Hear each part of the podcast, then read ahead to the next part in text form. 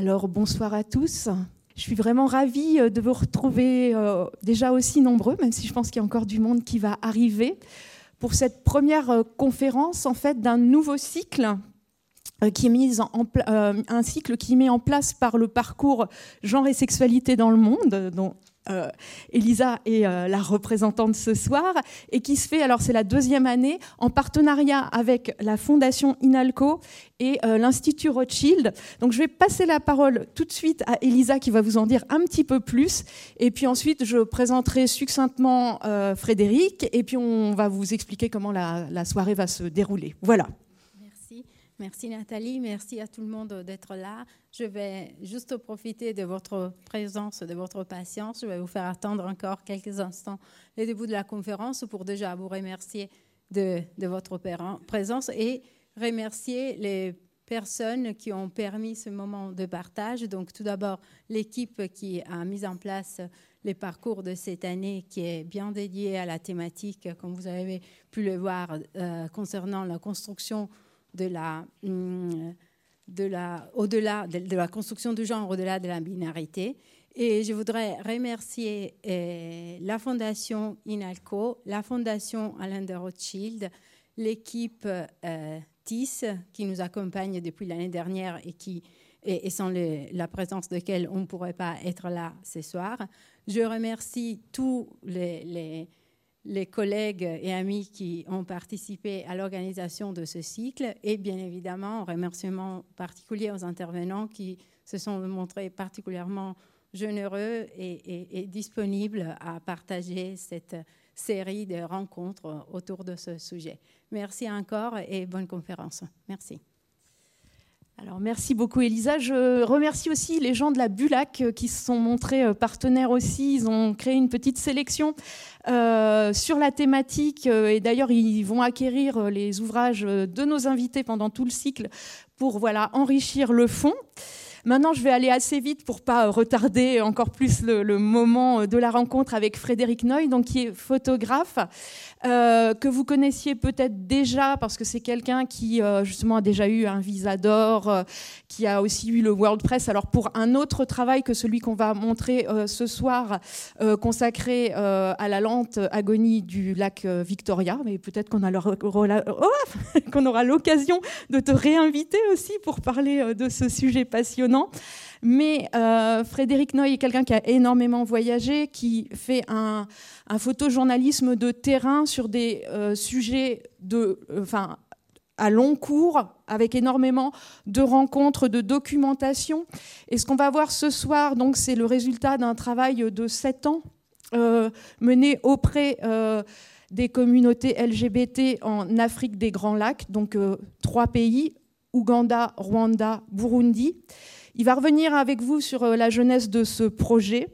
Je, alors, pour vous expliquer comment se passe euh, justement euh, la, soirée, Frédéric va vous expliquer comment ce projet est né.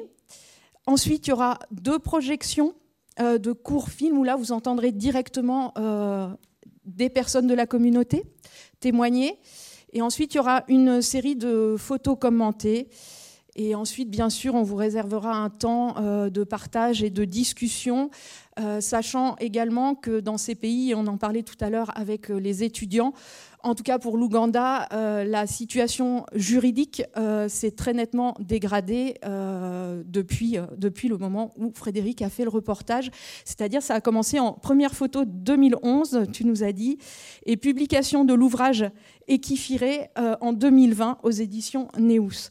Voilà, je ne retiens pas plus longtemps euh, cette, cette rencontre. Je passe tout de suite, euh, pas le micro, parce qu'il a un micro-cravate, mais je range mon micro qui servira aux questions. Et voilà, je, bah, je lance la rencontre. Profitez-en bien.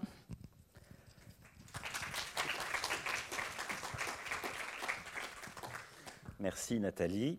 Euh, donc bonsoir à tous, je m'appelle donc Frédéric Noy, ça vous le savez. Je suis photographe documentaire. Euh, je tiens à documentaire parce que pour moi ça veut dire que je travaille sur, euh, sur le réel, c'est ma matière première et je travaille sur des, des projets au long cours. je ne suis pas quelqu'un qui répond à des questions mais je les pose. J'expose et je pose des questions. à vous, à moi, à la société. Je, les pose sur la table et puis chacun, à chacun de se dépatouiller avec, de savoir ce qu'il peut en faire, ce qu'il peut en penser. Je, ne porte pas de jugement de valeur non plus. Donc c'est important notamment sur ce sujet. Pas, je ne juge pas des sociétés par rapport à leur euh, attitude vis-à-vis de la communauté LGBT. Euh, une petite parenthèse, pendant cet exposé, je parlerai de la communauté sous-entendu LGBT, QI, etc. Ça, permettra d'inclure tout le monde et d'être euh, plus court. Donc j'ai aucun jugement de valeur vis-à-vis des sociétés euh, que je vais évoquer. C'est seulement euh, des faits et j'appelle chacun à, réfléchir et à, mettre cela en perspective. J'ai, comme disait Nathalie, j'ai longtemps vécu en Afrique la motivation derrière ça, c'était de se dégager de tout ethnocentrisme et géocentrisme, c'est-à-dire d'être attaché à ma condition de français, euh, blanc, euh, hétéro, vivant et étant né dans un pays euh, dit euh, développé. Et je trouvais que c'était beaucoup plus intéressant, important d'être près des, sujets, de, vivre dans le, dans le contexte pour, même si on ne travaillait pas sur un sujet précis, au moins d'avoir une impression et de connaître la société euh, sur laquelle euh, on évoluait. Donc j'ai successivement habité plusieurs années en Tanzanie, au Nigeria, je vous les donne un peu dans le désordre tel que je m'en souviens, au Tchad, au Soudan. et très longtemps en Ouganda, sept années en Ouganda. Notamment, une des raisons, c'était pour pouvoir euh, travailler sur ce projet euh. Euh, j'ai, au début de ma présence en Afrique, j'ai beaucoup travaillé sur les questions de réfugiés liées au conflit. Et puis un jour, je suis tombé sur une, citation d'un romancier euh, suédois qui s'appelle Henning Mankell et qui dit, alors je le lis pour pas écorcher ses propos, qui, dit trop souvent nous apprenons tout sur la façon dont un Africain meurt, mais rien sur la façon dont il vit. Et je me disais que c'était quand même un point de vue extrêmement intéressant. Et ça, ça m'a incité à modifier l'angle de mes récits, c'est-à-dire à arrêter de parler des, questions de réfugiés, parce que d'autres le faisaient euh, tout aussi bien, et qui étaient une conséquence de, de conflits, mais de, plutôt de, questionner des sociétés africaines, celles dans lesquelles je, euh, je vivais. Et pour moi, questionner une société, quelle que soit la société, hein, qu'elle soit africaine, européenne, euh, sud-américaine, peu importe, c'est euh, s'intéresser à la manière qu'a une société de traiter ses minorités. Euh, quelle que ce soit une minorité, qui soit une minorité euh, religieuse, raciale ou de genre. Et donc d'aller vraiment interroger, examiner le rapport entre la société et la, minorité qui est la plus urticante à sa bien-pensance. J'habitais à ce moment-là en Ouganda, enfin sur l'Afrique de l'Est, et la, minorité la plus urticante pour la bien-pensance, c'est la communauté LGBT. Donc c'est comme ça, en plus je me suis, euh, tournant des années 2011-2012, euh, où je m'apercevais qu'il n'y avait pas de travail photographique mené euh, sur cette question. Donc, d'autant plus qu'on s'intéresse à l'Afrique, on, voit que le droit des LGBT, c'est quand même la dernière frontière en matière de droits humains. C'est-à-dire que si on parle du droit des femmes, du droit à l'accès d'eau potable, du droit à l'éducation, euh, euh, tout le monde est d'accord, que ce soit les autorités, les ONG, la population, les intellectuels, en se disant il faut faire quelque chose. Dès que vous euh, parlez de la, question LGBT, là vous sentez que ce consensus général se fissure. Hein, certains vont dire non, non, mais c'est une damnation, etc. Enfin, là, il y a un problème d'identification et de désir de, de, traiter cette, cette, question. Euh, L'ONU recense 197 pays euh, officiellement à travers le monde. Il y en a quelques autres sur les territoires non, officiels, mais c'est 197. L'homosexualité à travers le monde est criminalisée dans, est criminalisée dans 66 pays. Euh, c'est 31 sur 54 en Afrique. 31 se situe euh, en Afrique euh, subsaharienne, en Afrique du Nord, etc. Euh, donc c'est là que je me disais, là, il y a une question intéressante à creuser. Équifiré, donc, dont voici la couverture du livre qui réunit ces sept années de travail, est aussi pour moi ancré dans un souvenir personnel. j'ai habité un moment dans toutes ces successions de, de lieux en Afrique. J'ai passé quelques temps à Paris et un jour est venu sonner chez moi un ami euh, gay, français, qui débarquait euh, sans prévenir avec son partenaire euh, tanzanien, qui depuis est son mari. Hein. ça, c'est pour la petite histoire. Et en fait, ils avaient été outés dans une caricature en première page d'un quotidien en Tanzanie. Et ils avaient été obligés de fuir le pays parce que euh, l'homosexualité était illégale. et ça, ça remonte à avant 2010. Et c'est la première fois que je me disais, tiens, il y a une question euh, étonnante, étrange, et il faut, s'y intéresser. Donc ça, c'est l'approche personnel qui m'a touché pour travailler sur ce sujet, doublé de cette approche dont je vous ai parlé en disant je vais interroger euh, des sociétés euh, contemporaines.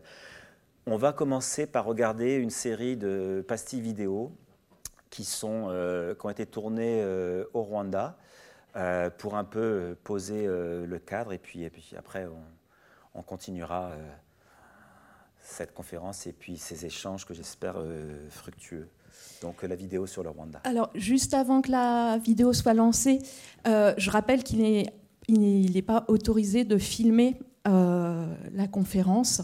Il y aura un podcast, donc euh, ce sera audio, ce sera disponible. Et surtout pas les images, évidemment, qui sont, que ce soit les films ou les images, la propriété de Frédéric. Et voilà, donc pas de film, pas de photos pendant cette séance. Merci. Donc ça, c'est l'évocation du chapitre euh, rwandais du projet Ekifiré. Pourquoi le projet s'appelle euh, Ekifiré euh, En 2013 est passée en Ouganda une loi qui s'appelait Kills the Gay. Quand cette loi est passée, le président de l'époque, qui est aussi le président actuel, Yoweri Museveni, avait fait un discours dans un événement organisé par des leaders religieux, catholiques, protestants et musulmans pour le remercier d'avoir passé cette loi. Et dans son discours, il avait, il avait dit, donc je cite, l'Occident parle des LGBT comme des homosexuels, mais en lougandais, c'est-à-dire une des langues officielles d'Ouganda, nous avons un mot pour les qualifier, équifiré. Euh, fermer euh, les guillemets. Ce terme équifiré désigne quand on parle d'un objet quelque chose qui est cassé, et quand on parle d'un être humain, euh, ça désigne quelqu'un qui est présent mais absent, un, fantôme ou un, demi-mort. Donc c'est de là que vient ce terme-là. Dans ce projet, mon désir était de photographier l'intime. C'est aussi un des ressorts de la photographie documentaire de mon point de vue, et c'est ce qui fait la force de la valeur sociale, c'est de pouvoir descendre dans la chair d'un sujet pour pouvoir euh, décortiquer, essayer de comprendre euh, et de décrire euh, la situation. Évidemment, au début, ce que se posait, et c'est maintenant une question qui est redondante et qui est extrêmement fréquente, c'est la question de la légitimité. comment moi, blanc et hétéro, je pouvais documenter un milieu dont je n'avais ni les codes ni le profil. Euh, cette question est pour moi résumée et, la réponse qu'il apporte me, me, va, et c'est la réponse que j'ai fait mienne, par Eugene Richards. Eugene Richards, c'est un très très grand photographe euh, documentaire euh, américain, toujours vivant, qui travaille toujours. et qui, qui dit, ouvrez les guillemets, quand on lui posait le même genre de questions, parce qu'il travaille beaucoup sur les populations paupérisées aux États-Unis on lui demandait Êtes-vous la bonne personne pour raconter cette histoire? Sans être femme, peut-on raconter l'histoire de femme? Sans être noir, comment peut-on raconter l'histoire de, noir? Non, je ne suis rien de cela, mais je suis curieux. Euh, on est toujours un étranger et on commence ainsi. Il n'y a jamais l'illusion qu'on est la personne qu'on photographie. Pour moi, c'est ma position. Je suis un, étranger, mais je suis extrêmement euh, curieux. C'est euh, à recouper avec aussi la position de Suzanne Meslas, qui est euh, une femme photographe, pour qui l'appareil photo est une excuse pour être à un endroit où on ne serait pas autrement, ce qui est typiquement mon cas. Et parce que l'appareil photo permet d'avoir un point de connexion avec les sujets pour raconter leur histoire.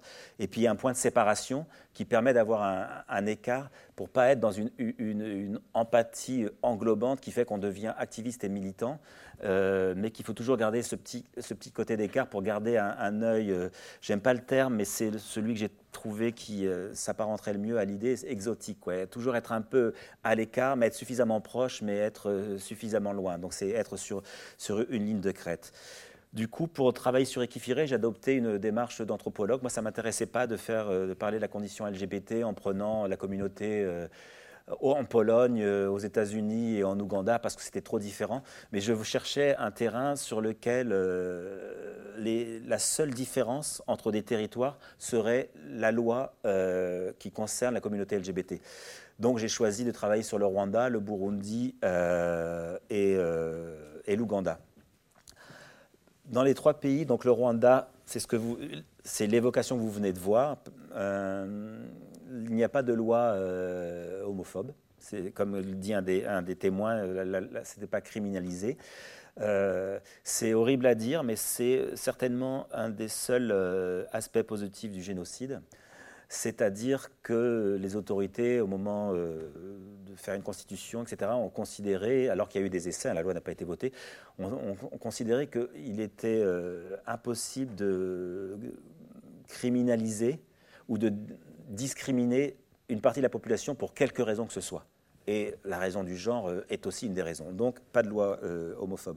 Au Burundi, il y a une loi depuis 2009 euh, qui punit les pratiques et l'incitation aux relations sexuelles entre personnes de même sexe. Et la punition, c'est trois mois à deux ans de prison et, une amende. Et à l'époque de, tout ce que vous allez voir, je dis à l'époque parce que vous verrez tout à la fin, il y a une, une évolution extrêmement récente. Euh, la situation en Ouganda, c'était une loi qui euh, punissait de prison à vie qui pouvait aller jusqu'à la prison à vie. Et en fait, c'était la loi anti-sodomie qui est issue du code pénal euh, britannique de 1954 et qui était encore en vigueur à ce moment-là. en Ouganda, la, la population fourmille de beaucoup de personnes qui sont en but depuis leur adolescence, parce qu'en général, c'est vers l'adolescence qu'ils se rendent compte et qui définissent parfaitement euh, leur positionnement par rapport au genre et par rapport euh, à la sexualité. Des, personnes qui sont euh, en but à une adversité qui peut être intime, c'est-à-dire la famille, ou euh, extérieur, c'est-à-dire euh, la société ou institutionnelle. Ils se voient eux-mêmes euh, comme des survivants, c'est comme ça qu'ils se, qualifient, parce qu'ils ont survécu à des rafles de police, notamment dans ce qu'on appelle des safe houses, parce que souvent ils, vont se regrouper, ils vont habiter tous ensemble quand ils ont été chassés de la famille, dans des maisons théoriquement qui sont sûres, et la police peut descendre là. Elle peut descendre quand ils font des, fêtes ensemble. Ils ont aussi survécu à du outing, donc, il peut être un outing dans la famille ou alors un outing euh, dans la presse ou dans leur travail ou euh, dans la rue, euh, ou aussi à des, à des, lynchages, donc ça vous le verrez tout à l'heure, ou à une éviction du cercle familial. C'est difficile d'avoir une vie normale, entre guillemets, par le travail, parce que nous sommes comme vous avez pu voir tout à l'heure, si vous êtes identifié, euh, très souvent, on va vous mettre de côté. Et nous parlons de, pays où il n'y a pas de sécurité sociale, euh, il n'y a pas de CMU, il n'y a pas forcément le système de bourse euh, pour les études, il n'y a pas tous ces filets, l'aide au logement, etc. Il n'y a pas tous ces filets institutionnels donnés par l'État. mais le vrai filet, c'est la famille. Donc la famille élargie. Euh, qui est une notion différente de la, famille qu'on connaît en Europe, qui est euh, beaucoup plus proche. Mais là, ça peut être vraiment euh, une extension de la famille. Quelqu'un qui vient du même village que vous peut être, vous appelez mon frère. ils vont financer vos études, etc. Donc, évidemment, à un moment, votre tour viendra pour aider des membres de la famille, mais c'est vraiment la famille au sens propre, c'est elle qui vous protège. Donc, une éviction de ce filet de la famille correspond à, à, une, petite mort, à une mort sociale. Vous n'avez plus ce soutien financier. Et il y a des, cas euh, très réguliers, moi, que j'ai rencontrés euh, pendant ce travail qui a duré euh, sept années de gens qui étaient obligés d'arrêter leurs études, non pas parce qu'ils ne pouvaient pas suivre, mais seulement parce qu'ils n'en avaient plus les moyens financiers. donc, et là, souvent, notamment pour les plus jeunes, la prostitution devient un moyen le plus accessible pour euh, survivre, notamment dans les grandes villes, parce que quand on n'a plus grand-chose et qu'on a été rejeté par sa famille, le capital disponible, ben, c'est son corps. Euh, l'homophobie agit dans, dans, cette société comme un virus.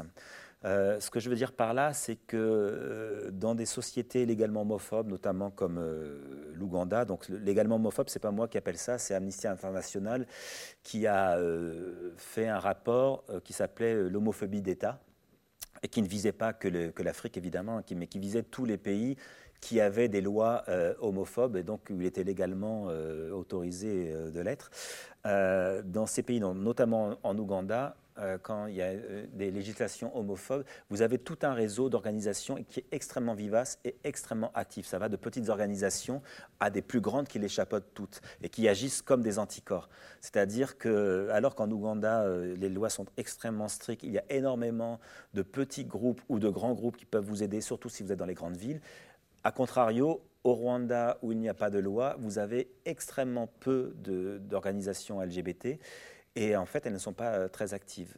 Alors que malgré tout, les membres de la communauté au Rwanda critiquent le gouvernement parce que bien que euh, légalement il n'y ait pas de loi homophobe, il reste le stigma, il reste la violence, et euh, c'est une des raisons notamment pour laquelle les, des jeunes vont arrêter leurs études à cause du stigma et de la violence, bien qu'ils ne puissent pas être punis légalement pour ces raisons-là.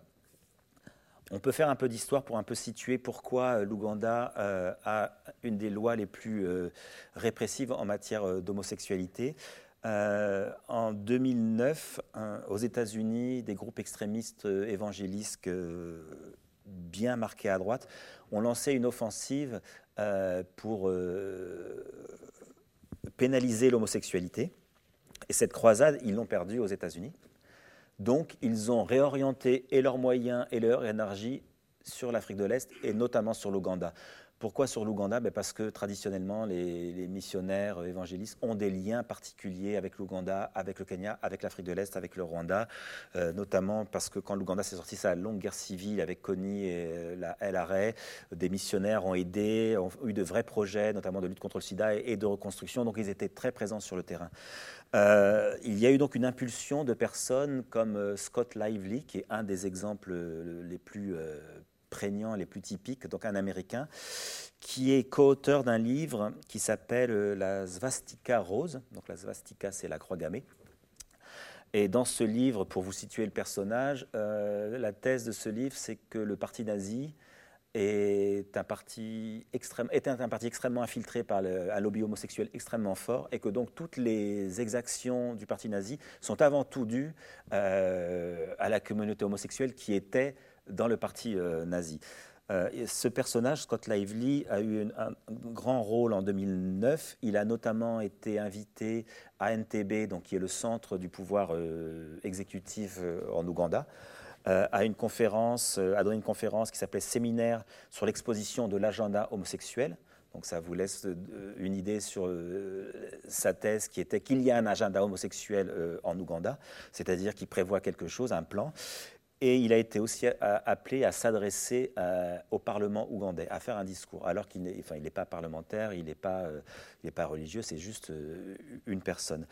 La modification de. Donc, ça, c'était en 2019. Et à ce moment-là, en Ouganda, ça n'a pas fonctionné. Mais c'est à ce moment-là, en 2009, pardon, pas en 2019, en 2009, c'est à ce moment-là que le code pénal a été modifié au Burundi alors qu'avant l'homosexualité n'était pas euh, criminalisée.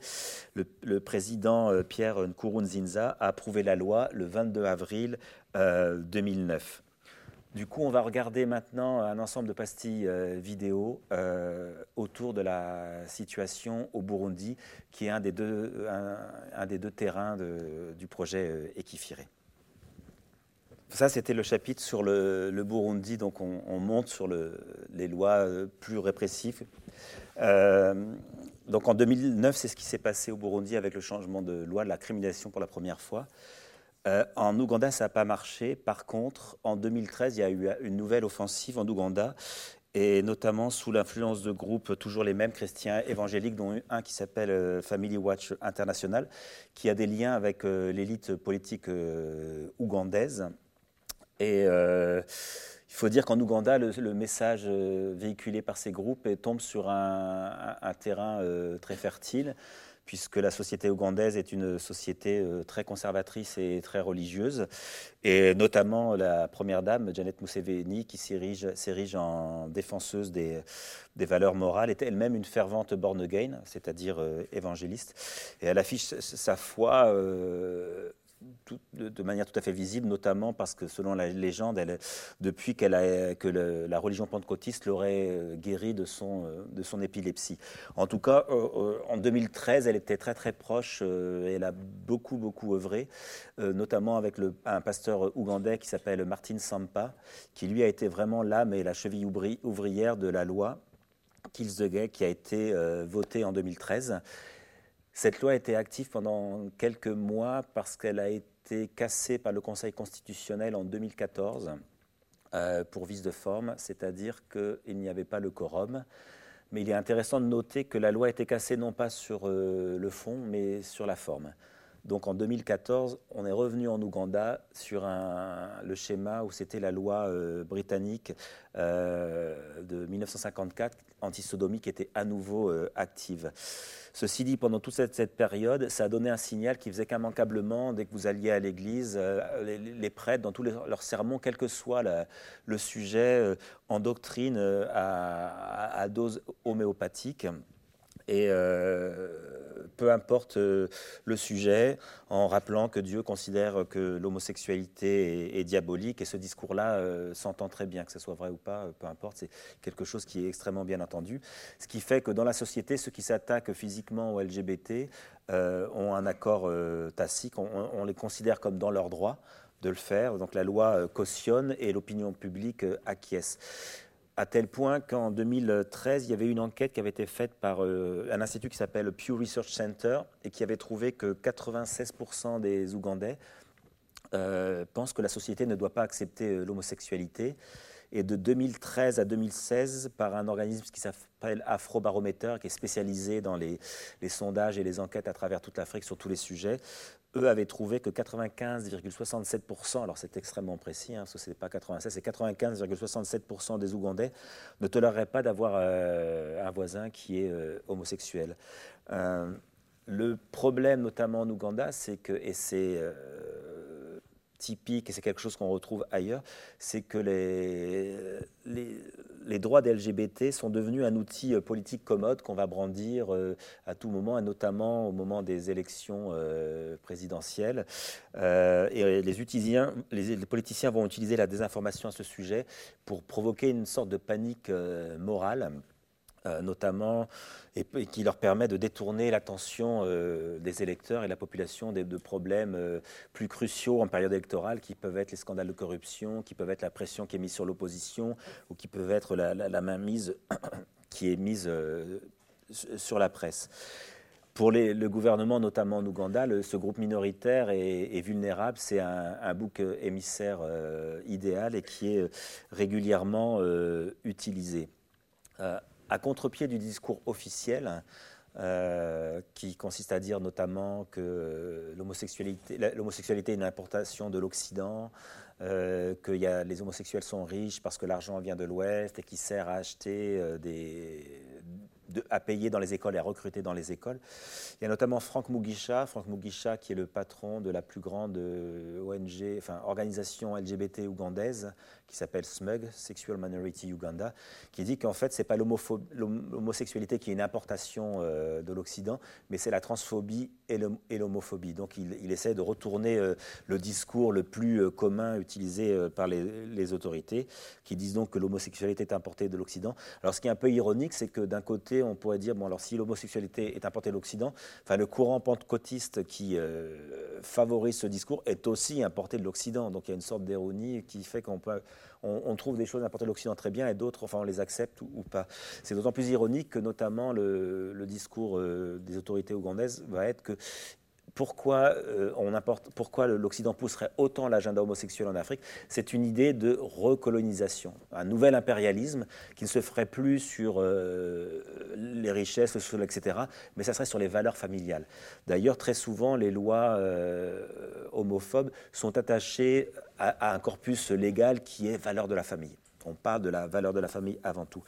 Et les, autorités, notamment en Ouganda, vont dire aussi combien la politique traditionnelle de la famille euh, est contre l'homosexualité. Il n'y a jamais eu d'homosexualité avant l'arrivée des colonisateurs. Alors, ce qui est, enfin, en, Ouganda, c'est un peu la mauvaise pioche parce que pour le coup, il est historiquement avéré que notamment un des derniers rois euh, du Bouganda, Donc le Bouganda, c'est le territoire qui est le noyau euh, qui a permis à l'Ouganda moderne d'exister parce que c'était un royaume.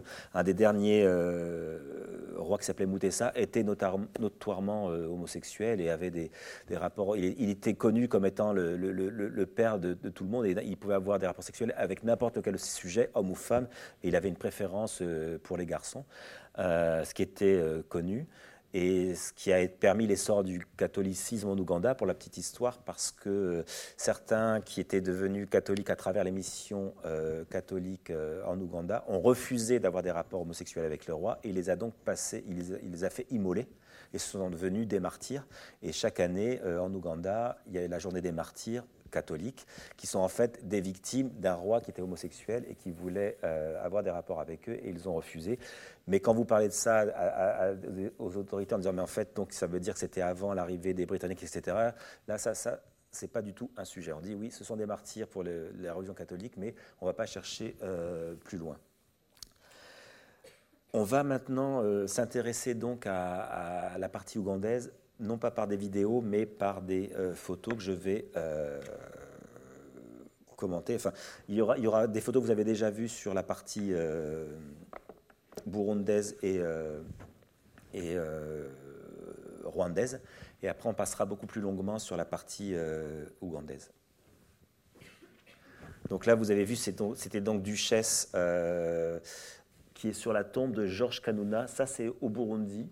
Euh, donc Georges Kanuna, c'est le père des droits LGBT, le premier qui a dit au Burundi, mais à la communauté homosexuelle, il faut sortir du placard. Il faut arrêter de se cacher. Euh, loi, pas loi, on doit, euh, on doit être fier et sortir du placard. Et il est mort de pneumonie. parce qu'il était aussi séropositif, donc il est enterré dans le grand cimetière à Bujumbura. Et régulièrement, des gens de la communauté viennent lui rendre visite. Et une fois par an, il y a une sorte de, je dirais pas un pèlerinage, mais une visite de, beaucoup plus de personnes pour le voir. Duchesse qui est maintenant euh, euh, des, une des personnes les plus actives euh, au Burundi sur le réseau burundais. Cadette, qui est, ça c'est au Rwanda, donc qui est travailleur sexuel, qui est décédé depuis, hein, qui était séropositif, décédé depuis et qui racontait l'histoire de, de, contrôle de police où on lui déchirait sa pièce d'identité et après on la faisait poireauter pour, pour la refaite. Ça, c'était chez elle, c'était dans, dans, sa petite chambre, mais père son âme, elle n'est plus euh, parmi nous. Euh, souvent, quartier de Bujumbura, dans la banlieue, où euh, pour euh, être plus en sécurité, se sentir appartenir à une communauté. Souvent, les membres de la communauté vont passer des journées ensemble, discuter, rigoler. Parce que notamment, un des problèmes, c'est que quand les gens sont dans, en milieu ruraux, ils sont complètement euh, esselés. Et donc, c'est vraiment quand ils arrivent en ville qu'ils commencent toujours par rencontrer par hasard des gens de la communauté qui commencent à comprendre qu'ils ne sont pas les seuls et qui commencent vraiment à comprendre ce que veut dire d'être homosexuel. La plupart du temps, les gens qui viennent des milieux ruraux, comme euh, disait une des personnes euh, sur le Burundi se pensent euh, folles. Au Rwanda, où l'homosexualité n'est pas euh, criminalisée. Eux, ils viennent tous de la campagne et ils se sont retrouvés, regroupés, tous travailleurs sexuels. Ils avaient fait une fête chez une de leurs amies. Et quand on avait, dans le quartier, au moment où on était sorti après la fête qui avait duré quelques heures, en fait, il y avait tout un attroupement de gens qui voulaient leur faire la peau. Euh, parce qu'ils savaient qu'il y avait une fête, qu'est-ce qui se passe, et des garçons maquillés, etc. Donc même dans un pays où il n'y a pas une loi euh, homophobe, vous pouvez, il comme je disais tout à l'heure, il, peut y avoir la stigmatisation et la pression euh, de la société. Safe, qui lui est au Burundi, qui, était un proche de Georges Kanuna. Donc ils ont commencé les droits homosexuels à 5 et c'est lui maintenant qui a repris le flambeau. il a une maison grâce à la prévoyance de sa mère. Donc il habite dans une maison et il a créé une safe house chez lui, c'est-à-dire qu'il accueille des jeunes, notamment venus de, la campagne, euh, euh, en, ayant une règle absolue, c'est qu'il n'a aucun rapport sexuel avec eux. Donc il est complètement désintéressé, il les accueille, les aide à, être dans le réseau pour se sentir moins seul, euh, à poursuivre les études pour les plus jeunes, etc. Donc lui, c'était un des personnages les plus importants, les plus intéressants, parce qu'il est musulman, croyant et pratiquant. C'est pour ça que son témoignage est très intéressant en disant Dieu m'a créé ainsi, ben, on verra bien, euh, s'il doit me punir, il me punira. Des activistes, ça c'était au Rwanda, qui ont monté à Gisenyi, donc une ville du nord du Rwanda, c'était pour rencontrer d'autres groupes euh, LGBT pour essayer d'asseoir et, d'affermir le, réseau. Mais comme je disais euh, plus tôt, euh, comme le Rwanda, il n'y a pas de loi euh, homophobe, il y a très très peu d'organisations qui ne sont pas très très vivaces. Donc c'était une tâche extrêmement compliquée. On a vu le témoignage de Divine, la jeune boxeuse au Rwanda, qui elle, racontait son, histoire comme quoi sa famille, elle, n'était pas évincée de sa famille, mais par contre, personne ne lui parlait, elle mangeait de son côté. Un groupe d'activistes et de, membres de la communauté, ça c'est au, Burundi, euh, le jour de la, du défilé militaire pour la fête de, l'indépendance. Là, on passe en Ouganda. Euh, ça, c'est dans un hôtel, alors dans, un quartier de Kampala, dans un quartier excentré, dans un sous-sol d'hôtel, pour la, journée du souvenir trans, euh, une fois par an. Et c'est une réunion de, de, trans femmes ougandaises et qui brûlent des, bougies en souvenir de toutes les victimes trans. Donc ça, eux, ils arrivent à ce lieu en fait en portant dans leur sac leurs vêtements féminins et ils se changent vraiment euh, dans l'hôtel pour à ce moment-là être eux-mêmes et euh, le faire euh, discrètement et puis après ils repartent. Trans homme en Ouganda, chez lui, tous les matins, Martine, avant de sortir, se bande la poitrine avec une bande velcro, donc c'est assez douloureux, pour avoir physiquement un aspect masculin, c'est-à-dire de ne pas avoir de, poitrine. Il est, à chaque fois qu'il rencontre des jeunes trans hommes euh, en Ouganda qui disent oui, on est trans homme, c'est ce qu'on veut devenir, on va être comme ça. Il leur dit mais la première épreuve, c'est celle-là. C'est-à-dire, c'est vraiment une discipline, c'est tous les jours, il faut le faire. Est-ce que vous en êtes capable? Si vous n'en êtes pas capable, vous n'êtes pas vraiment ce que vous dites être. Et c'était, pour moi, c'était une photo importante à faire et qui a pris beaucoup de temps. Euh, à avoir cet accès parce que c'est l'image même du guerrier pour moi qui met son, armure et qui tous les jours part au, combat euh, pour défendre son, identité, même si son armure c'est une bande velcro. Shivan en Ouganda, qui est l'égérie euh, de la communauté LGBT ougandaise, qui est une chanteuse, qui a enregistré une chanson et qui est devenue l'hymne de la communauté. Elle, faisait une carrière de chanteuse jusqu'à ce qu'un producteur tombe sur une photo de la Gay Pride de 2015 en Ouganda où elle était en photo et il a dit mais est-ce que tu es lesbienne? Et elle est très activiste donc elle dit bah oui évidemment et du coup elle a commencé à être harcelée donc depuis elle est réfugiée euh, au Kenya, Shivan. Euh, lui, venait de, c'est en Ouganda, il faisait une sieste. Lui, venait de Mbarara, qui est une ville de province en Ouganda. Alors, je ne sais pas si on voit très bien, mais sur son épaule droite, vous voyez cette cicatrice là, même sur l'épaule gauche, les, bosses sont des cicatrices qui ont été faites parce qu'un jour, il a, été, euh, il a failli être lynché par, euh, par ses voisins. Parce qu'on le disait homosexuel, donc ils l'ont attaqué avec des planches et il y avait des, des, clous au bout. Donc il a été sauvé par la police qui est arrivée, qui l'a pris, qui l'a amené à l'hôpital. Et à l'hôpital, il se trouve qu'il est tombé nez à nez avec un docteur qui était son ancien amant. Et donc le médecin a dit mais je vais te soigner, mais après il ne faut pas que tu restes là parce que la police a l'intention de t'arrêter. Donc il est passé par la fenêtre de l'hôpital et il est venu se réfugier à Kampala. Donc c'est à ce moment-là que moi que je l'ai rencontré. Depuis, donc c'est pour ça qu'il avait, euh, il préférait poser anonymement. Et depuis, il est réfugié euh, au Canada la Gay Pride euh, euh, en 2015 à Kampala. C'était au moment où ils arrivaient, malgré la loi, euh, à, avoir cet événement. Et ils, organisaient ce qu'ils appelaient un, concours de beauté Mister, Miss and Mr. Pride, c'est-à-dire un défilé de mode où on élisait Miss Pride and Mr. Pride. Donc ça, c'est dans l'arrière-cour, dans l'arrière-scène où les gens étaient au, maquillage. Sweet Love. Hein, donc ça, c'est chez elle. Euh, c'est quelqu'un que je suivais régulièrement euh, sur plusieurs années, et puis il s'est avéré à un moment où j'avais plus de nouvelles du tout, donc je, me suis inquiété. Donc on est allé avec un ami lui rendre visite et on l'a trouvé chez elle exactement comme ça, calfeutrée, en pleurs. Et en fait, elle avait été, il y avait une photo d'elle qui était passée sur Facebook. Hein, et quelqu'un de sa famille l'avait reconnu à cause d'un pendentif. Et euh, la famille lui avait entendu un piège. euh, en lui faisant croire qu'ils avaient organisé une fête d'anniversaire pour elle, qu'elle devait venir, etc. Donc elle a dit, mais c'est pas mon anniversaire. J'ai dit, si, si, mais tu vas voir, c'est parce qu'on a laissé passer l'anniversaire il y a quelques semaines. Donc, elle y est allée, elle s'est retrouvée au milieu de sa famille élargie, donc, avec la photo, en disant, mais t'as recommencé, tes bêtises, etc. Ils l'ont emmenée au poste de police. Euh, la propre mère de Sweet Love euh, a renié son, fils devant la, police. il a un fils que la famille lui a interdit de revoir. Ils l'ont euh, exilé de la famille et ils lui ont dit que jamais elle ne serait enterrée euh, dans le cimetière euh, du village de la famille. Donc moi, je suis arrivé carrément le lendemain de, cette photo-là. Donc ça, c'était le, outing forcé et l'éviction de la famille. Elle, elle a tout cumulé.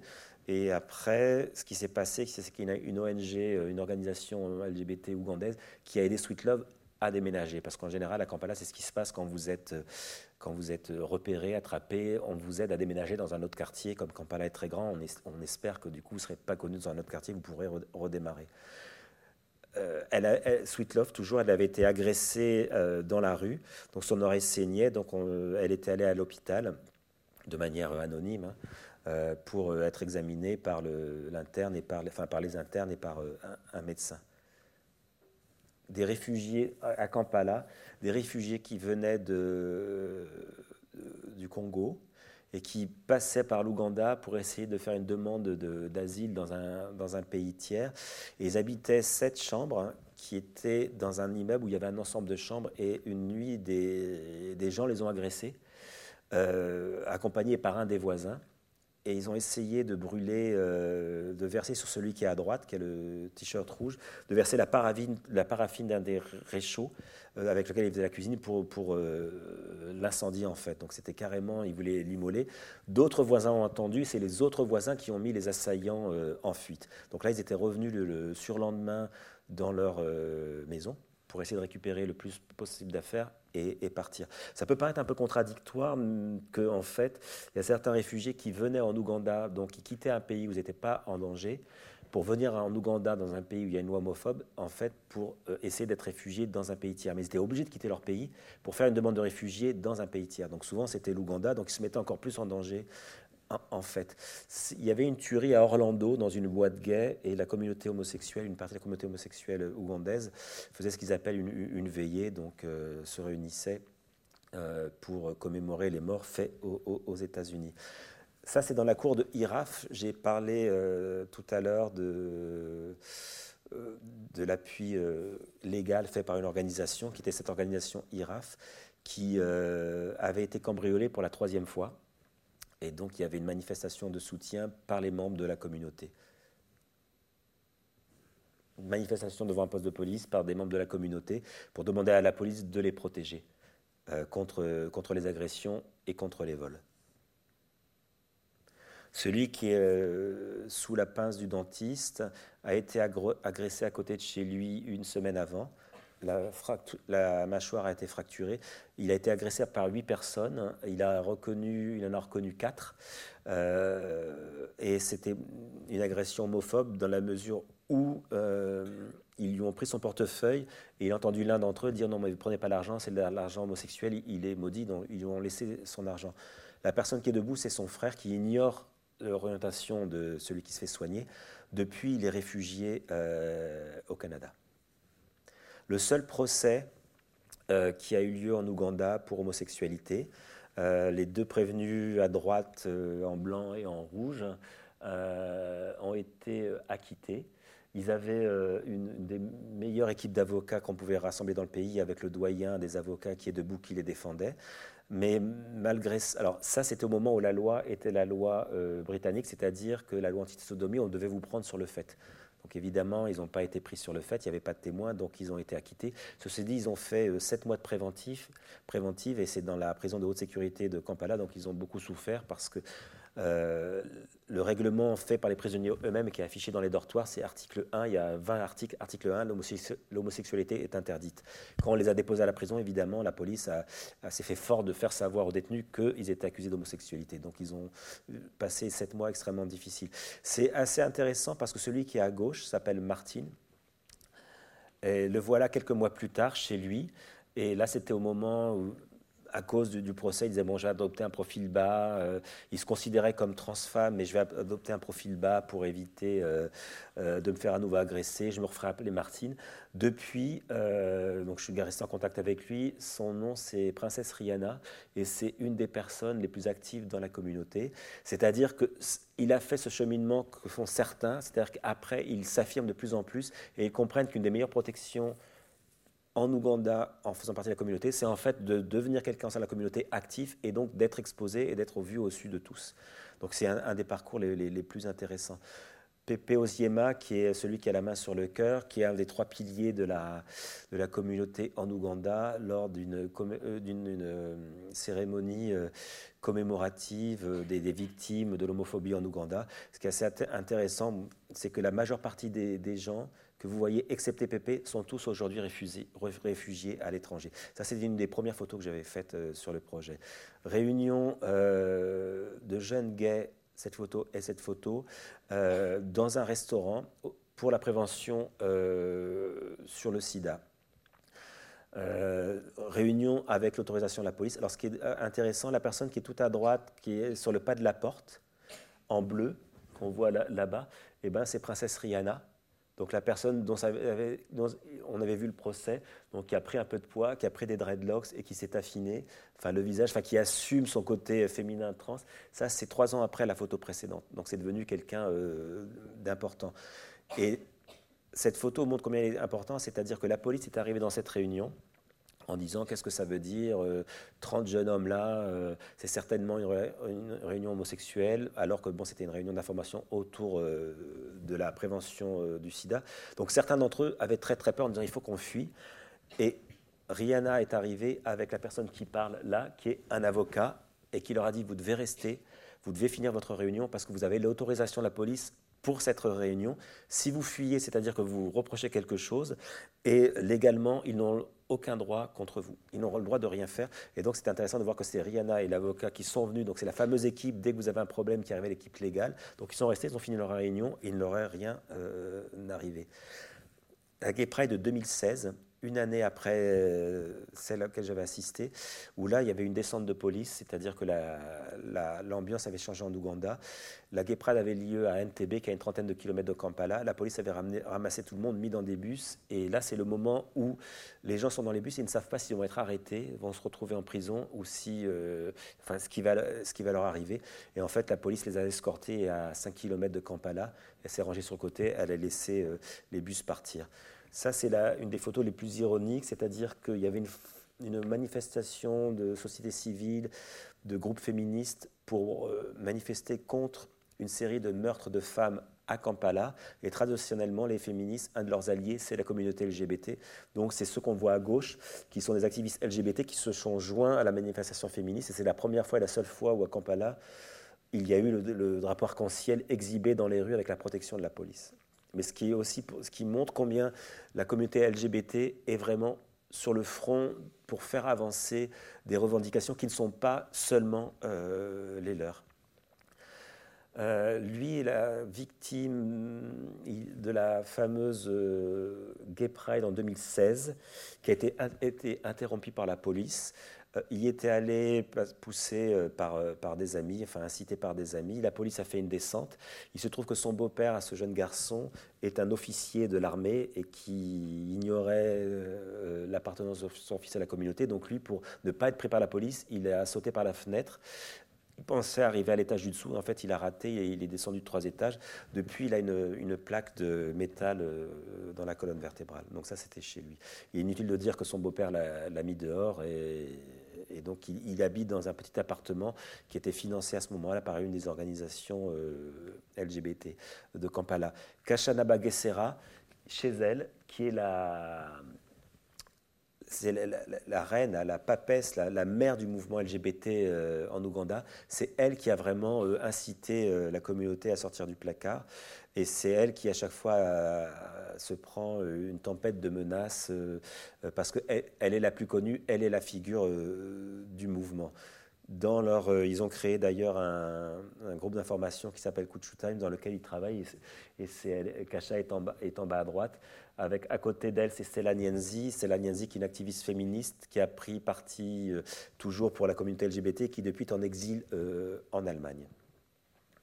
Ça, c'était dans les coulisses de, la fameuse commémoration trans voilà, avant le, spectacle, dont on avait vu les, les gens euh, avec, les bougies. Même chose. Alors, elle, euh, elle, a été, elle est travailleuse sexuelle depuis qu'elle a 16 ans. Elle été arrêtée extrêmement régulièrement, battue, mais à chaque fois, elle, recommence. Elle a été euh, en prison, elle a été oui, tabassée. Euh, elle a depuis des problèmes respiratoires, mais bon, elle fait partie des, personnes qui, pour qui la prostitution est euh, le seul moyen de, survie.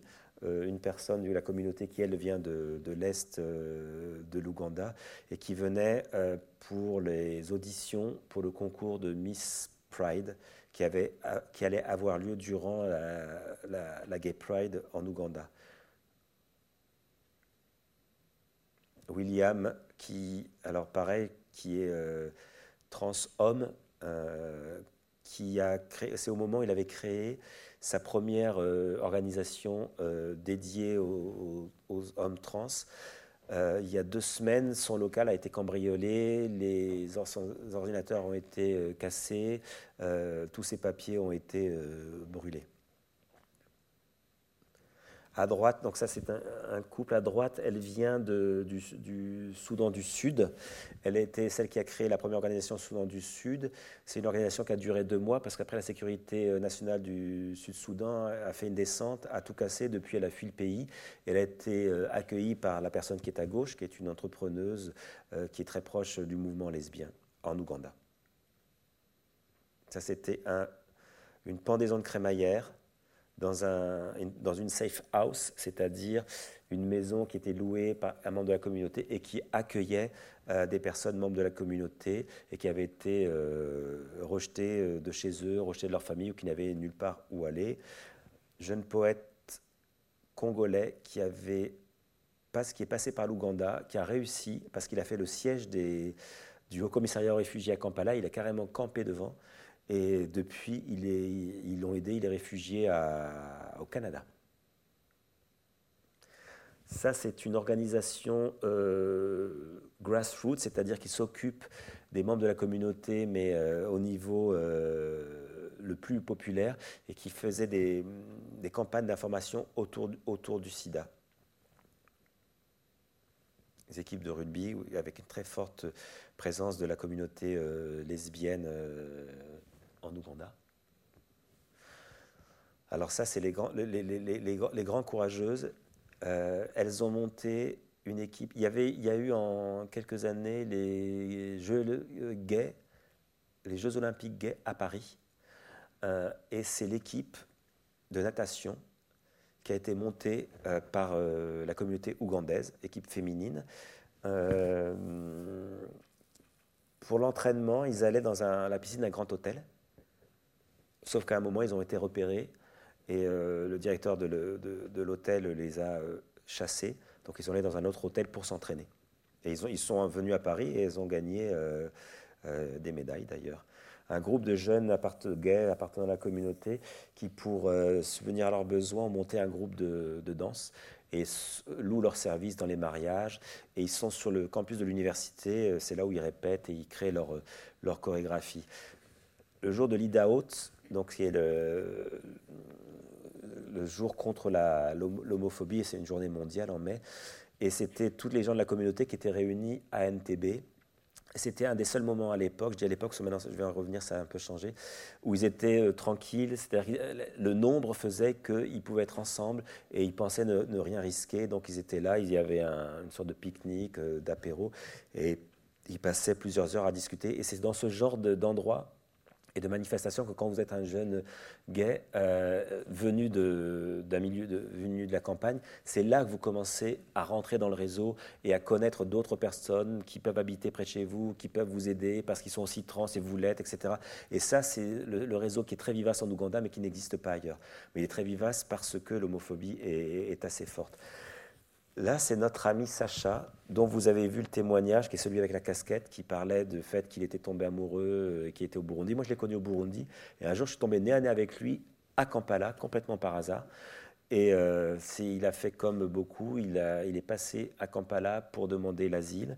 Et depuis, il est réfugié euh, au Canada. Et ça, c'était trois jours après une arrestation. Il, rentrait de, boîte, de boîte de nuit. Et il avait été arrêté par la police et il avait extrêmement peur. Donc depuis, il se terrait, il se terrait chez lui. Comme moi, j'allais régulièrement voir, euh, prendre de ses nouvelles, ben, je suis tombé euh, sur lui ce jour-là. Vous l'avez vu. Voilà, ça c'est la, communauté trans à Kampala au moment euh, d'une fête de la communauté. Donc ils arrivent toutes, elles arrivent toutes avec leur, leur habit dans leur sac et repartiront avec leur habit dans leur sac. Mais c'est le, moment de liberté où elles s'expriment. Euh, je parlais tout à l'heure du fait que la, société est très conservatrice, il y avait toujours les prêtres qui auraient des propos homophobes. Il y a de très très rares exceptions, notamment euh, cette église qui est une église inclusive et qui, elle, euh, accepte tout le monde, et notamment la communauté LGBT. Et ça, c'était à Pâques. Donc c'était une messe dans l'enceinte d'une des organisations. Et ça, c'est la fameuse église. Donc là, je suis allé c'est à 30 km de Kampala. Et c'est une église qui est, mais qui est ouverte à tous. Hein. Vous pouvez avoir des, euh, des gens qui n'appartiennent pas à la communauté, mais si vous appartenez à la communauté et que le prêtre qui est là, euh, qui s'appelle le pasteur Simon, qui est là-haut, euh, si vous êtes LGBT, pour lui, ça pose aucun problème. Et il a ce discours inclusif. Trois semaines après cette photo, il a été. la police est venue l'arrêter parce que un jeune a dit qu'il l'avait forcé à avoir des rapports sexuels avec lui, on l'a fait chanter, etc. Donc il s'est retrouvé en prison en première page de journal. Je suis allé le revoir, il a été libéré, je suis allé le revoir euh, six mois après pour avoir le fin mot de l'histoire. Et en fait, effectivement, il y avait eu un coup monté pour essayer de le faire tomber. Euh, depuis, il a repris ses, activités. Ce que je veux dire par là, c'est que dès que vous êtes euh, bienveillant avec la communauté pour une, autre, et surtout si vous êtes un religieux, vous êtes une minorité par rapport euh, au clergé, donc vous pouvez être sûr que vous aurez des problèmes. Le voilà. Donc un jeune membre de la communauté qui arrivait dans l'église. Kim, Black Kim, qui lui est aussi un des personnages les plus importants de la communauté en Ouganda. C'était vendredi soir, donc euh, Saturday Night Fever arrivait, donc elle se faisait belle. Et euh, elle fait partie des gens qui sont tellement connus et extrêmement ouvertes et qui sont euh, la, porte-voix de la communauté à Kampala. Cette photo, vous l'avez vue, c'est Sacha et, ce qu'il porte toujours, même en, Ouganda, dans, dans, son sac. le Brian, qui est le leader d'un groupe de musique issu de la communauté qui s'appelait TUK. Euh, et depuis, Brian est réfugié au Canada. La pendaison de crémaillère dans une des safe houses, donc tous ces jeunes appartiennent à la communauté trans euh, en Ouganda. Et là, on était dans une maison qui était vraiment en bordure de Kampala, c'est-à-dire on était à 12-13 km du centre. Depuis, euh, la police avait fait, une descente dans cette, euh, dans cette maison, donc ils ont tous été euh, éparpillés. Et donc là, c'était vraiment la, la pendaison de crémaillère, donc il n'y avait pas trop de voisins, donc c'était la musique, c'était la fête, et c'était vraiment les, endroits où eux se sentent en, en sécurité. C'est la période d'audition pour le concours de Miss Pride donc des membres de la communauté qui venaient de tout le pays et qui allaient passer devant un jury pour savoir s'ils étaient qualifiés pour le défilé de mode qui avait lieu pendant la semaine de la Pride. Euh, voilà, la semaine de la Pride à Kampala. Ça, c'était une édition qui était dans un. Donc, le, concours de, de, mode pour Miss Pride et Mr. Pride avait lieu dans un restaurant, le seul euh, bar-restaurant gay-friendly de Kampala à l'époque, qui était à 400 mètres du Parlement c'est-à-dire euh, l'endroit où toutes les lois homophobes ont été votées. Il est impossible que ce lieu n'ait pas été connu par la police, mais il y avait à ce moment-là une forme de tolérance. La personne que vous voyez, eh ben, c'est Né Martine, c'est Princesse Rihanna. Donc c'est tout le cheminement qu'elle a fait depuis son procès jusqu'à aujourd'hui. C'était dans les coulisses du concours le vainqueur de cette édition, la vainqueur de cette édition dans la, catégorie Miss Pride. Donc après, pendant une année, elle tournait à travers le pays pour faire des messages autour de la, condition homosexuelle et la prévention contre le sida. Le public. Et ça, c'était au RAM. la, police était devant pour assurer la, sécurité. Pareil dans les coulisses de Miss Pride. Et le lendemain, il y avait et là, la Gay Pride, la parade qui avait lieu à NTB. Donc c'était l'époque où, avec l'autorisation de la police, il y avait une forme de tolérance, et notamment ça illustrait combien, euh, ça c'était 2015, ça illustrait combien à la fois il y avait la loi anti-sodomie britannique, mais aussi il se trouve que l'Ouganda a signé tous les traités, notamment en matière de droits humains, qui permettent la liberté d'expression. Donc c'était un petit peu au bonheur la chance. Mais euh, dans, cette, euh, dans cette édition, ils faisaient la, la parade dans un parc semi-public, donc ils avaient un char avec à gauche Sekasha Nabagesera, qui est elle, c'est elle qui a importé l'idée de la Gay Pride en Ouganda. Là, vous avez trois trans hommes et, euh, et leurs amis. Tous les trois sont aujourd'hui réfugiés à l'étranger, au Canada. Celui de gauche au Canada, celui du fond aussi, celui de droite avec la casquette rouge aussi. Ça, c'était la parade, bien sûr, et la fin de, la fin de la parade. Durant cette semaine Gay Pride, c'était intéressant, c'était qu'il y avait aussi toute une, euh, tout un aspect d'éducation, parce que c'était vraiment la semaine où les, jeunes arrivaient et on essayait de leur, de leur donner euh, des informations sur qu'est-ce que c'est d'appartenir à la communauté, comment se protéger, comment euh, assurer sa propre sécurité. Il y avait des discussions, des colloques sur la condition trans, la condition homosexuelle, donc c'est vraiment la communauté ougandaise, à cette époque-là, avait un, énorme effort de, formation aussi. Ce n'était pas que on, va faire la fête. Ça, c'était le RAM, donc la fameuse boîte de nuit. Une fois par euh, semaine, le dimanche soir, à côté du Parlement, il y avait, c'était ouvert à la communauté homosexuelle. Donc tout le monde venait, et puis euh, il n'y avait jamais aucune descente de police. Depuis, le RAM a été fermé. Le RAM a été fermé, il a été racheté, plus, ça n'existe plus du tout. C'est une édition de la Gay Pride des années après celle que vous avez vue, où ils avaient été arrêtés euh, par la police et embarqués dans des bus et ils ne savaient pas trop s'ils allaient euh, être arrêtés ou pas. Et donc à chaque fois qu'il y avait des arrêts, ils descendaient des bus pour essayer d'attirer l'attention. Ça, c'est la photo de Kacha qui est en jaune. Elle est sur la tombe de David Kato. David Kato avec sa mère, euh, la mère de David Kato en bleu à gauche, et sa tante à droite avec le portrait de David Kato sur le t-shirt. David Kato, c'est lui, c'est le Georges Kanuna euh, ougandais. C'est lui qui a euh, incité la communauté LGBT ougandaise à sortir du placard.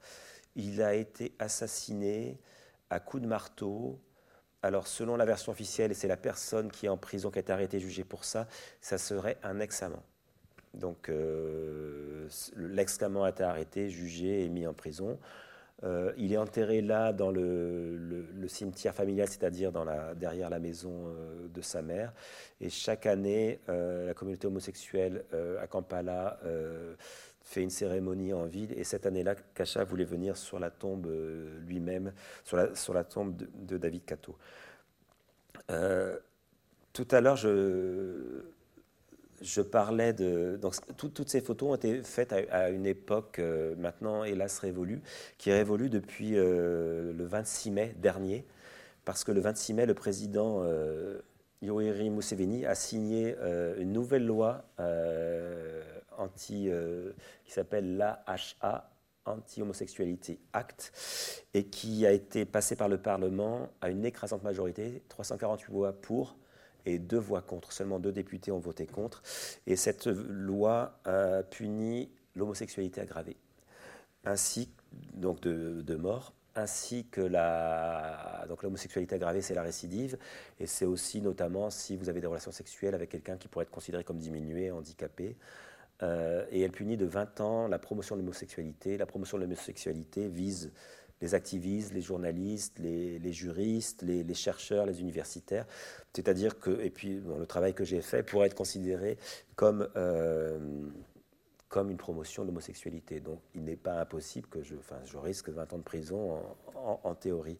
Euh, en Ouganda, c'est une population de 45 millions de personnes. Il y a 1,4 million de personnes qui sont séropositives et 17 000 personnes en meurent par année. Si je vous dis ça, c'est que depuis l'adoption de cette nouvelle loi, donc en mai 2023, c'est-à-dire hier, les centres d'accueil qui offraient des services euh, de prévention et de soins de la communauté LGBT ont enregistré une baisse de 60% de la fréquentation. Euh, pourquoi? Parce que les, patients euh, appartenant à la communauté craignent qu'en allant dans ces centres, la police les identifie et les arrête. selon ONU-SIDA, dans les pays qui ont des lois homophobes, le taux de zéro positivité est cinq fois supérieur aux pays qui n'ont pas de loi homophobe. Et si les lois homophobes sont plus récentes, c'est de 12 fois, la zéro prévalence est 12 fois supérieure. Donc il y a une vraie incidence sur la, la séropositivité et euh, les lois euh, homophobes. La, nouvelle loi euh, qui a été donc votée en 2023 incite et précise que les citoyens ont le devoir de dénoncer euh, des personnes soupçonnées d'avoir l'intention d'avoir des relations sexuelles. Donc ça va extrêmement loin. Si vous êtes propriétaire et que vous louez à quelqu'un que vous pouvez soupçonner euh, d'appartenir à la communauté, si vous ne le dénoncez pas, c'est vous qui pourrez euh, être puni sous le coup de cette nouvelle loi. Ce qui fait que tous les prestataires de, soins sont maintenant se demandent s'ils sont tenus euh, de briser le, secret professionnel et de, dénoncer, euh, de dénoncer leurs patients, ce qui fait qu'ils ont l'impression d'avoir cette obligation. Donc ça explique aussi euh, la désertion dans, dans, ces lieux-là. Tout à l'heure, il y avait des photos de IRAF, donc cette organisation qui euh, s'occupe de, des aspects juridiques. Elle a arrêté toutes ses activités parce qu'elle se demande si les personnes qui sont formées et qui vont défendre, euh, qui interviennent quand quelqu'un est arrêté, ne vont pas être eux-mêmes euh, accusés de promotion d'homosexualité et risquer 20 ans de, prison. depuis l'avènement de la nouvelle loi, il y a un rapport qui a été fait par cinq organisations ougandaises euh, qui agissent euh, pour donner des services juridiques, de soins et de sécurité à la communauté et qui a trouvé qu'il y avait plus de 400 violations des droits de l'homme entre janvier et mai. Euh, sur, la communauté. Je pourrais vous donner beaucoup d'autres aspects, mais la, loi de mai a vraiment complètement bouleversé le, pays, le paysage. Que fait la communauté? Aujourd'hui, alors je vous parle, il y a deux pétitions ont été déposées, une par 11 euh, personnes et entités auprès de la, Cour constitutionnelle et une autre par 10 personnes, dont les deux députés qui ont voté contre la loi.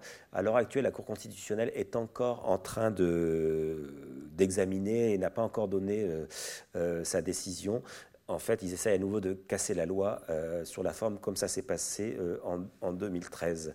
Euh, le, gros problème d'un point de vue régional en Afrique, dans la région d'Afrique de l'Est, c'est que la loi qui a été votée en mai fait figure d'exemple. C'est-à-dire qu'aujourd'hui, au Kenya, une proposition de loi homophobe a été déposée devant, devant, le Parlement. Elle est débattue à l'heure actuelle et elle est dans exactement les mêmes termes que la loi qui a été faite en Ouganda. Il y a des voix qui se font entendre en DRC, donc au Congo voisin, pour suivre euh, l'exemple euh, ougandais. Juste avant que la loi soit passée en mai, il y avait eu un colloque à NTB en mars 2023. Un colloque avait réuni 80 législateurs. L'écrasante majorité, 40 euh, étaient ougandais, mais d'autres venaient de plusieurs pays d'Afrique et qui étaient, et l'intitulé de de, euh, de ce colloque, c'était défendre les valeurs familiales et la souveraineté de l'Afrique. Donc là, ce qui est intéressant, c'est de voir comment l'homophobie euh, d'État euh, endosse la, défense de, la, valeur, la défense de la famille et le fait passer aussi comme une histoire de souveraineté contre un nouvel impérialisme. Je pourrais continuer sur beaucoup d'autres exemples, mais je vais vous laisser la parole si vous avez des questions. Mais c'est tout ça qui concourt donc à cette invisibilité, c'est-à-dire à rendre, à rendre la société euh, difficilement vivable pour la communauté homosexuelle, et notamment en Ouganda, et ce qui n'était pas le cas euh, jusqu'en mai dernier. Et là, la loi est devenue extrêmement compliquée. C'est-à-dire que maintenant, des, dires même des législateurs, elle ne vise, c'est une loi qui ne vise pas les homosexuels, mais qui vise l'homosexualité. C'est-à-dire que toutes les personnes qui pourraient l'aider ou la promouvoir sont visées, c'est-à-dire aussi en dehors de la communauté. Donc elle perd ses alliés, donc ça devient, l'invisibilité devient un, moyen, le meilleur moyen de survivre.